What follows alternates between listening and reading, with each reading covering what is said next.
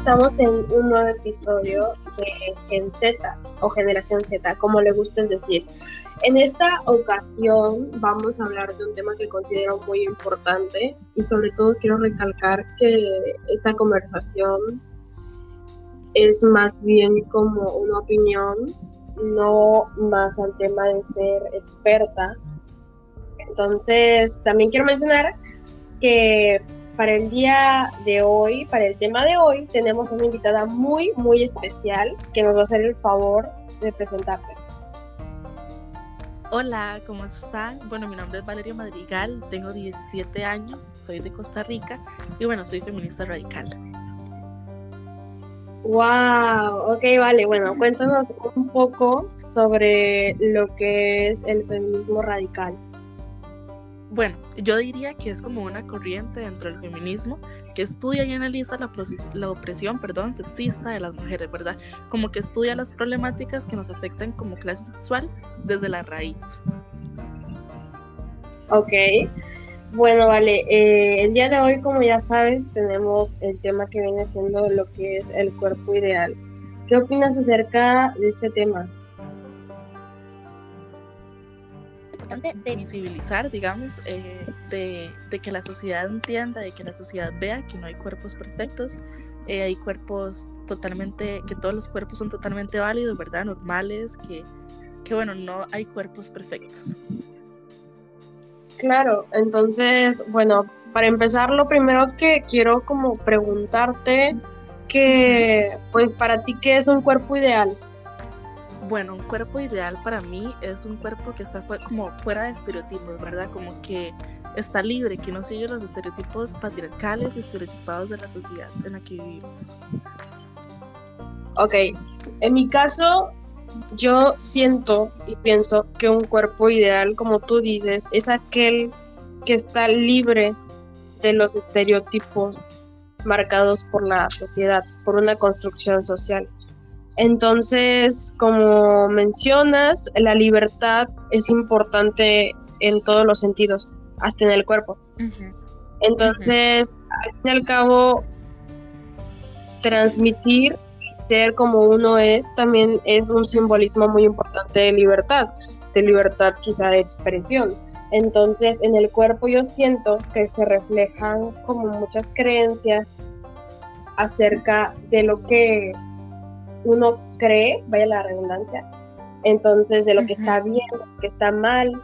Entonces, por ejemplo, un tema yo siento como muy polémico viene siendo lo de los bellos, ¿sabes?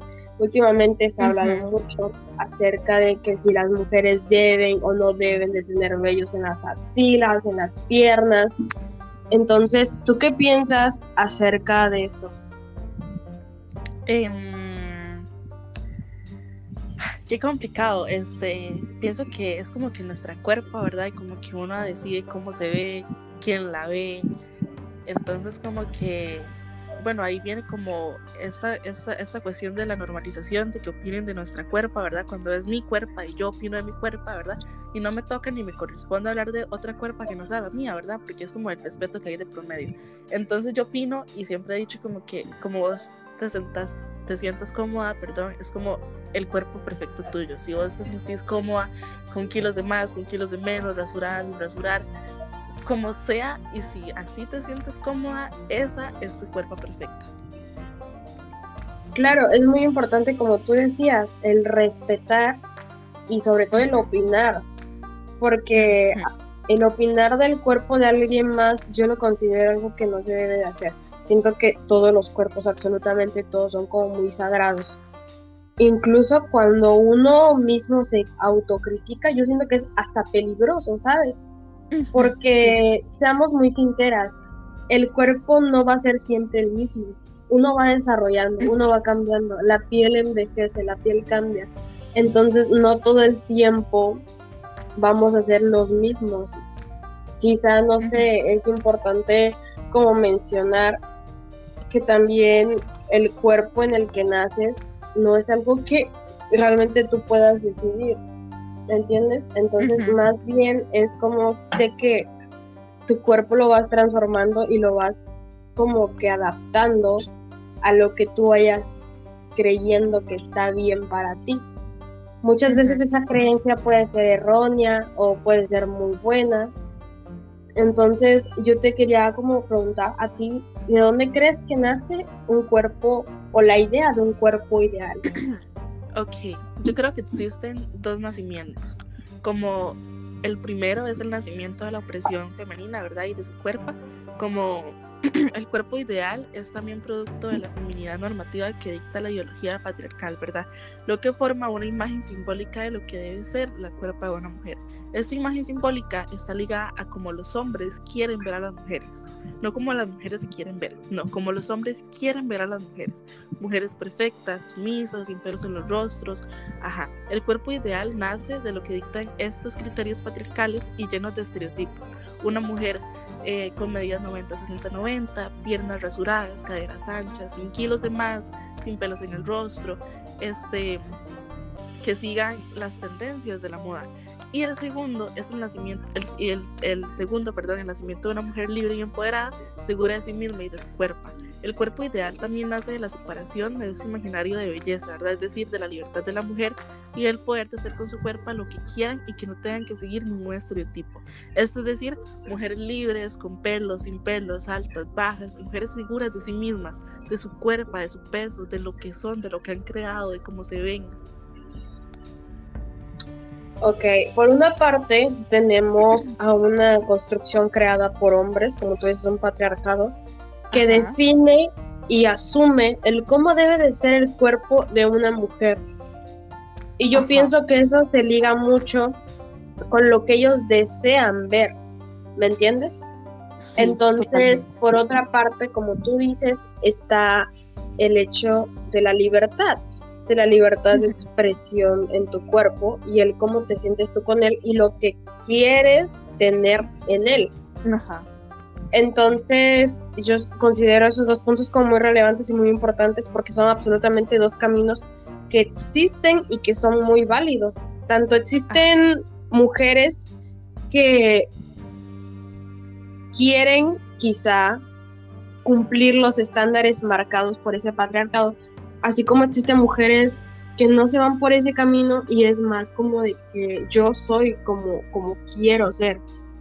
O sea, es que si me quiero rasurar, que si no quiero hacer dieta, que si quiero comer lo que yo quiero comer, que si me quiero cortar el cabello así.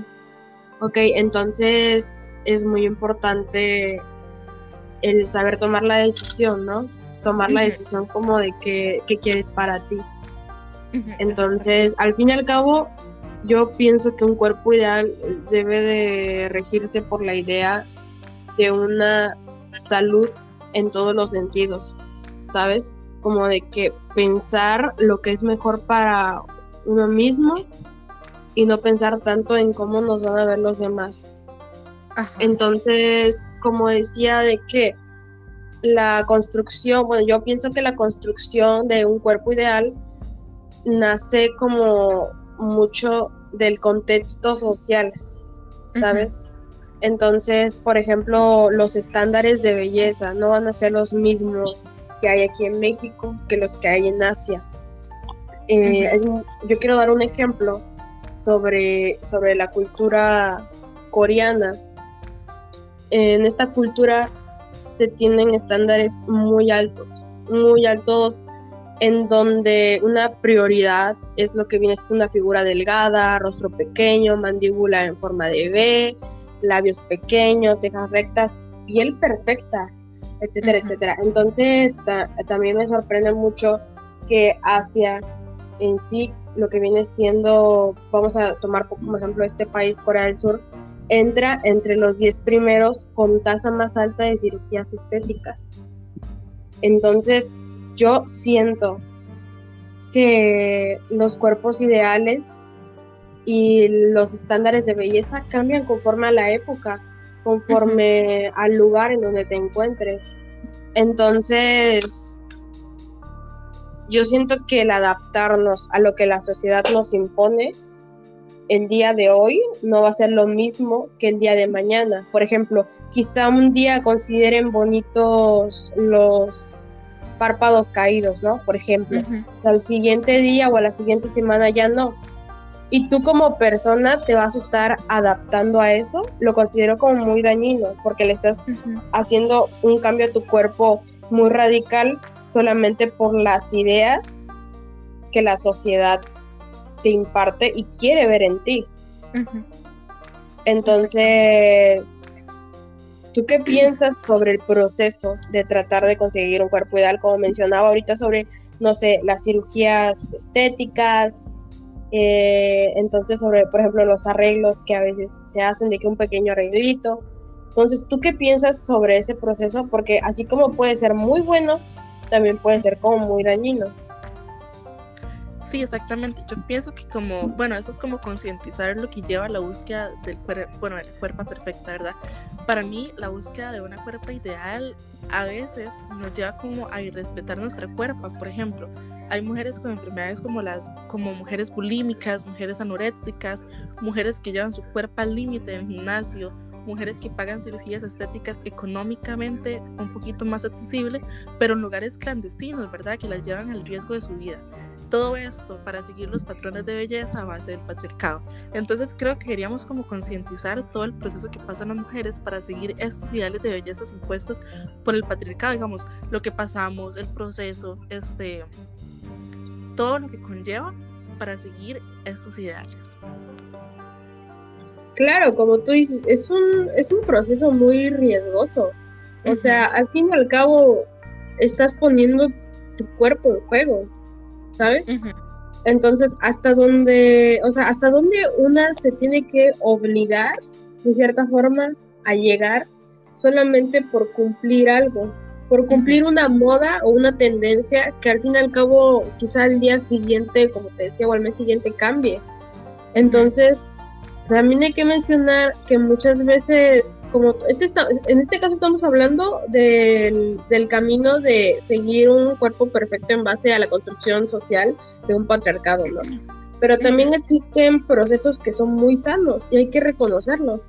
Procesos en donde probablemente, no sé, si habías estado en, o estás en depresión y quizás no te das ese cuidado o esa atención que realmente tu cuerpo necesita y que tu cuerpo quiere y de repente empiezas a llevar un proceso sano en donde eh, te das más amor, en donde tratas a tu cuerpo no simplemente como un pedazo de objeto, sino como un templo sagrado, como debería ser, como algo que se debe de respetar. También es un proceso que al fin y al cabo es muy lindo, porque estás construyendo partes y reconstruyendo partes muy bonitas de ti que en algún momento quizás se vinieron abajo. Entonces, como dije al principio, o sea, todas las opiniones que se ven aquí no son como expertas, o sea, son como dos mujeres que realmente han pasado por esto. Porque siendo sinceras, yo siento que esta es una de las generaciones en donde más conciencia y como que más, ¿cómo se podría decir? Como más estandarizado y más obligado se somete a las mujeres, ¿me entiendes? Porque probablemente en los años 40 algunas mujeres se preguntaban de que por qué tengo que hacer esto por mi marido y por qué me tengo que ver así. Quizá algunas mujeres se lo preguntaban, pero quizá no hacían nada al respecto. Entonces, al fin y al cabo, todo es una evolución social, ¿sabes? Entonces yo siento que el pensamiento actual que tenemos ahora, tanto tú como yo, es muy importante compartirlo y por eso estamos aquí. Entonces, pues nada, o sea, tú piensas que, o sea, tú piensas que el conseguir un cuerpo ideal actualmente, esto es algo muy personal, tú piensas que para ti, para ti, conseguir el cuerpo ideal, el que tú quieres, es, está siendo un proceso, o sea, describe tu proceso. ¿Está siendo un proceso bueno? ¿Hay momentos malos? ¿O, cómo es para ti? Mm, creo que es que lo que pasa es que yo no lo busco. Porque desde como un tiempo para acá siento que mi cuerpo es mi cuerpo ideal, como mi cuerpo perfecta, mi cuerpo que siempre soñé, que siempre quise, que siempre luché por tener. Como es que no puedo como explicar la felicidad, ¿verdad? Esta felicidad como que siento amándome y cosas así, pero como conseguir un cuerpo ideal en base como a lo que es, definitivamente yo no la busco, porque la cuerpo ideal diseñada por la sociedad patriarcal nunca me ha importado, como que nunca me, como que nunca la he puesto de prioridad, ¿verdad? Em, es una, digamos que es una cuerpa llena de estereotipos. Yo busco mi cuerpo ideal diseñada por mí misma, o sea, esa es mi cuerpo ideal, una mujer fuerte, empoderada, luchadora, llena de cosas positivas que le va a regalar al mundo, llena de cosas positivas que le puedo dar al mundo, que le puedo dar a mis amigas. Em, entonces, ajá, entonces es como que no la busco porque siento que ya la tengo. Wow, wow, pero hay que, yo siento que hay que destacar que el pensar, el cómo tú piensas, eh, conllevó como una madurez, ¿no? Como una madurez de informarte lo que está bien y lo que está mal, ¿sabes? Entonces, esa es tu mentalidad, de que tu cuerpo es simplemente tuyo y no le pertenece a la opinión de nadie más, absolutamente nadie más. ¿Alguna vez, Vale, te ha pasado o tú has vivido o alguien, alguna amiga o algo así te ha contado acerca de que algún hombre la discriminó simplemente por, por alguna característica física. Sí, claro, me ha pasado, nos ha pasado a mis compañeras, a mis amigas, sí, claro, hay experiencias para contar de sobra, yo creo que a todas. Sí, en este caso sí, o sea, sí, absolutamente. Yo creo que es algo que pasa a diario, ¿sabes? Entonces también yo siento que es importante como que muchas veces yo siento que los amigos nos llaman con ciertos apodos, ¿sabes? Aquí en México se usa mucho el gordo, o oye tu güera, oye tu negro. Aquí se usa mucho. Entonces, al fin y al cabo, yo siento que a la persona se le debe de preguntar, oye, ¿te ofende que te llame así? porque lo normalizamos, ¿sabes? Hay cosas que empezamos a normalizar y asumimos que están bien. Pero al fin y al cabo yo, siento que se le debe de preguntar a la persona, oye, ¿sabes qué? ¿Te gusta que te llame así? Porque en este apodo estás haciendo quizá una distinción racial, ¿me entiendes? Entonces termina por ser discriminación. Sí o sí es discriminación. Entonces, también siento que es importante cuando vamos a opinar sobre el cuerpo de alguien más, preguntarle, oye, ¿sabes qué? Este, ¿será que podamos hablar sobre tu cuerpo? ¿Será que podamos, será que puedo opinar sobre algo? Entonces, también siento que es un tema de conversación como, como que sentarse con alguien. Si algo no te gusta, o sea, si, si algo no te gusta del cuerpo de la otra persona, yo siento que no hay necesidad de decírselo hacia chingadazo, ¿sabes? No, o sea, simplemente es como de que, a ver, ¿por qué a ti te molesta eso de la otra persona? Yo he escuchado a mucha gente que dice que no, pues es que está gordísimo, así, así lo dicen, o que está gordísima, no es que ese vestido no le entra, no es que ese vestido no le queda. Entonces, a ver, o sea, ¿cuál, cuál es tu problema? Porque al fin y al cabo, cualquier crítica es un reflejo de tus inseguridades. ¿Me entiendes? Entonces, probablemente sientas y digas, no, es que ese vestido no le queda, pero porque quizá tú nunca te atreverías a usarlo y te da coraje que alguien más. ¿Me entiendes? Entonces termina siendo un reflejo, todas las críticas terminan siendo un reflejo de lo que uno no tiene o de lo que uno desea. Entonces, a la hora de opinar sobre el cuerpo de otra persona, yo creo que debemos de tener muchísimo cuidado, ¿sabes? O incluso evitar hacerlo, que es lo mejor. Evita. Decir eso. Este, justamente te iba a decir eso, como que, bueno, yo creo que la importancia acá es como opinar y preocuparnos por nuestra cuerpo, digamos, por qué le debemos quitar, qué le debemos poner, qué debemos pero como que, bueno, no sabemos como las luchas interiores que están pasando otras personas en sus cuerpos, en sus cuerpos, entonces como que, bueno, no sabemos si le decimos a una persona como, uy, está muy flaco, debería engordar, y el mae se sienta todas las mañanas con un plato de comida enorme para engordar porque el mae ya está harto de ser flaco. O, uy, mae, debería bajar de peso. Y la mae va todos los días al gym a hacer ejercicio siete horas seguidas para bajar de peso. Entonces creo que es como también ser conscientes y tener como esa empatía de que no sabemos lo que están pasando esas personas, como la guerra que llevan dentro. Claro, o sea, es un trasfondo enorme. Y es lo que pasa con, con las redes sociales, ¿no? De que nosotros mostramos lo que queremos mostrar y probablemente mostramos cierta como cierta parte de felicidad, ¿no? Y es lo mismo que pasa cuando te topas a alguien en la calle. O sea, tú ves a esa persona ese día que quizá está súper bien, que está sonriendo, pero por dentro tú no sabes si se está muriendo en vida, ¿me entiendes? Tú no sabes si está llorando por dentro. Entonces, es lo mismo que pasa. Quizá en las redes sociales está más marcado porque es lo que más se utiliza el día de, eh, bueno, el día de hoy, el día de hoy del siglo XXI. Esa es la forma de comunicarnos, más en pandemia, por supuesto. Entonces, a mí lo personal, hablando de la pandemia, te quiero comentar algo que es como que sí me pegó. Y es que yo empecé a ver que todos estaban súper productivos, ¿sabes? Y era así como de que no, pues todos van por su cuerpo perfecto. Y no sé si lo sabes, pero en lo personal se viralizó mucho lo de Glow Up, como que el cambio que diste, ¿no?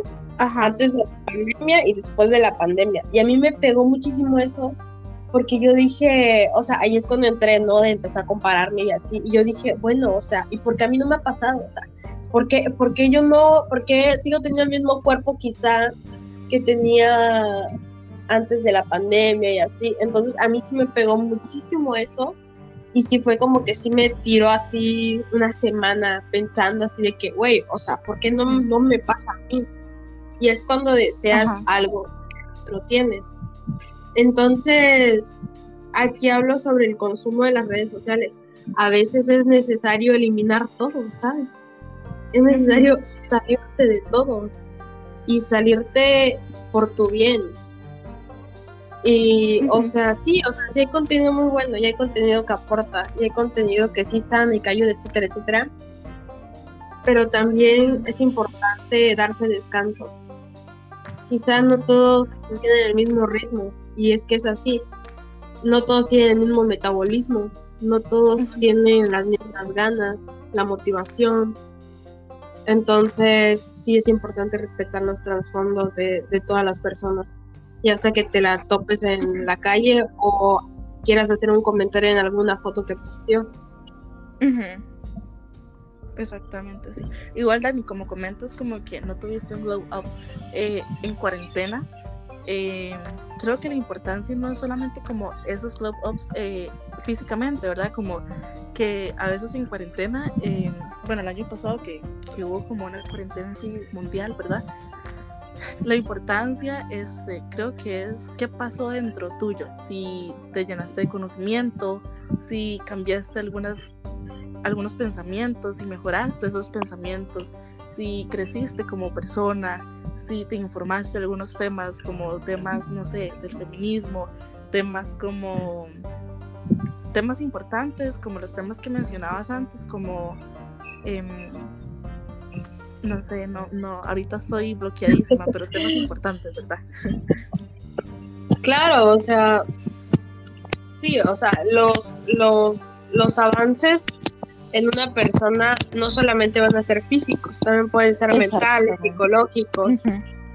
Sí, entonces, como sea, yo quiero que los que están escuchando esto, ustedes pueden ser simplemente ustedes mismos y probablemente haya millones en este mundo y sea como sea, yo estoy segurísima de que le vas a agradar a alguien tal y cual eres.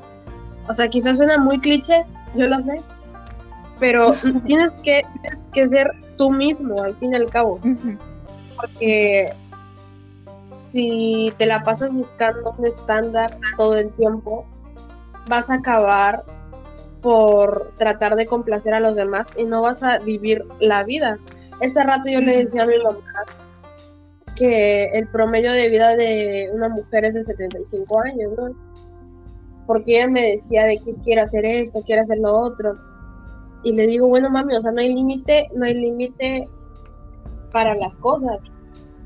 A veces los niños bien locos se pueden realizar, ¿sabes? Entonces, yo creo que es importante reconocer. Ah, estoy traumada con eso de que yo creo que es importante. es que hay muchas cosas que siento que son importantes. todo es importante. Sí, todo es importante. Todo es importante hablarlo, comunicarlo. Entonces, ¿a qué voy con esto? O sea, no hay límites, ¿sabes? No hay límites para seguir creciendo. Y no todo el tiempo tenemos que estar al 100 porque no somos máquinas para estar al 100%. Incluso las máquinas se, se echan a perder. Entonces, pues eso. Bueno, regresando un poquito al tema central de, este podcast. Eh, en base a lo que viene siendo tu experiencia sobre el descubrimiento de tu cuerpo, y perspectiva sobre conforme a los años. O sea, obviamente no es el mismo cuerpo que cuando tenías 10 años. ¿Cómo consideras que ha sido el proceso? ¿En algún momento de tu vida tú te tuviste a pensar muy seriamente sobre tu físico? Creo que acabo de hablar como desde mi feminismo, ¿verdad? Que sería como que aprendí a amar mi cuerpo con el tiempo. Y creo que cada como que no fue de la noche a la mañana ni de un año a otro. Creo que es el proceso más largo, crudo, el que más noches me ha tenido llorando, pidiéndole a la luna que... Eh, pero es el que más cosas positivas y me ha dejado, el que más me ha dejado aprender de mí misma, de mi cuerpo, el que más me ha dado conocimiento sobre mí, el que más me ha amado, digamos, como que el, el que más he agarrado y he aprendido, ¿verdad? Entonces, antes de conocerme a mí, a mi cuerpo, a mis deseos y todo eso, quería comentar como que yo empecé a ir al gimnasio, ¿verdad? Yo antes iba al gimnasio mucho. Y era muy curioso porque hacía ejercicio por mucho tiempo y ni siquiera era por mucho tiempo, era jeta decir que era por mucho tiempo. Era que corría hasta sentirme débil o hasta que veía borroso porque quería bajar de peso. O que a la hora de hacer pesas alzaba un peso que ni siquiera aguantaba. O sea, que era increíblemente así heavy, ¿verdad? Entonces, todo por querer ser algo que ni siquiera quería ser yo, digamos. Eso era algo que mi familia quería que yo fuera, que me decía que yo tenía que ser. Entonces, acá vino el proceso de empezar a ver lo que yo quería, como yo lo quería ver, en el momento en el que yo quería. Este proceso como de autoaceptación, ¿verdad? Como empecé a amarme tanto como sin límites, sin fronteras, sin nada, sin nada, sin nada, tanto que, o sea, así tanto, tanto que empecé a amar como hasta mi proceso menstrual, digamos, empecé a conocerme más, conocí y me conocí y me informé sobre los cambios de mi cuerpo, de conocerme a mí misma, de amarme y de saber todas esas cosas que mi cuerpo necesitaba y quería. Wow, es que como tú dices, es un proceso largo y no todos tienen el mismo ritmo, ¿sabes? Yo en lo personal, siendo muy sincera, hay días que adoro mi cuerpo, lo adoro muchísimo. Hay días que yo digo, no, o sea, ¿por qué estoy en él? Diosito, ¿por qué estoy en él? ¿Me entiendes? Entonces, no es que lo ame menos ese día, simplemente que me cuesta más aceptarme. Porque al fin y al cabo, como dije al principio, uno no decide en dónde, en dónde, en qué cuerpo nace. Uno no decide eso, uno lo puede transformar, uno lo puede crecer.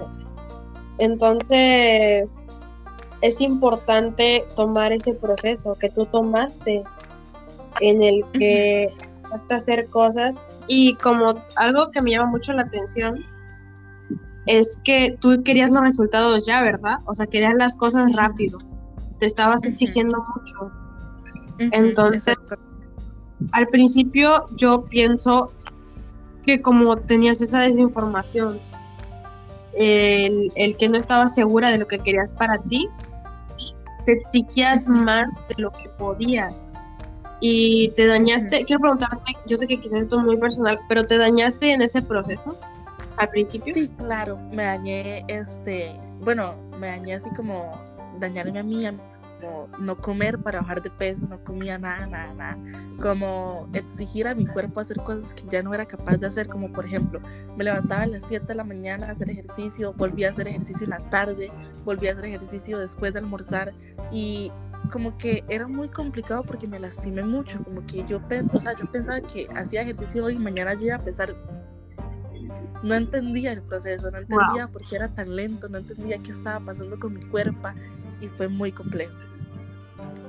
Sí, también el hecho de que tu, o sea, tu metabolismo no es el mismo metabolismo de una chica de YouTube que te dice, no, pues en esta semana vas a conseguir bajar 7 kilos. ¿Me entiendes? No es el mismo metabolismo y no van a comer lo mismo. Entonces, sí, es, es bien duro, es bien duro sentarse y reclamarse de que, ay, ¿por qué no bajé esto? Sí, sí, sí es bien duro. Y como que empiezas a agarrarle cierto odio a, a lo que eres hasta cierto al punto. Sí, al proceso. Dices, estoy haciendo tanto y como que, ¿por qué me siento tan mierda, no? Ay, la verdad, amé platicar contigo sobre esto. Lo amé. estoy, estoy muy feliz de que hayas estado aquí el día de hoy con, conmigo. Este podcast, pues la verdad, es muy abierto y me alegra de que hayas sido totalmente transparente con tu opinión y sobre todo como feminista radical, que eso me parece increíble, de verdad. Muchas gracias por darte el tiempo, el espacio de compartirnos tus ideas y tus opiniones. No, muchas gracias a vos que, que, me, que me incluiste en este proyecto tuyo. De verdad que, que, lo valoro demasiado y me llena el corazón de felicidad y de amor puro, puro, puro, de lo más sano. Ese amor que te tengo ahí guardadito en mi corazón, la verdad. Entonces, no, pues súper agradecida. Ojalá que les haya gustado todo lo que dije, lo que hablé. Y bueno, nada, para lo que ocupe. bueno, ya escucharon. Eh, si quieren que haga otro episodio hablando sobre algún otro tema con Vale, este, vayan a mi Instagram, generacionz.podcast y comentan ahí en, en las imágenes o me mandan DM y pues ya saben. La verdad, espero que tengan muy bonito día cuídense mucho. Un abrazo desde México. Y vale, pues yo sé que les mando un abrazo desde Costa Rica, ¿verdad? Sí, sin duda alguna. y pues bueno, muchas gracias por escucharnos. Esto ha sido el episodio de la semana. Nos vemos.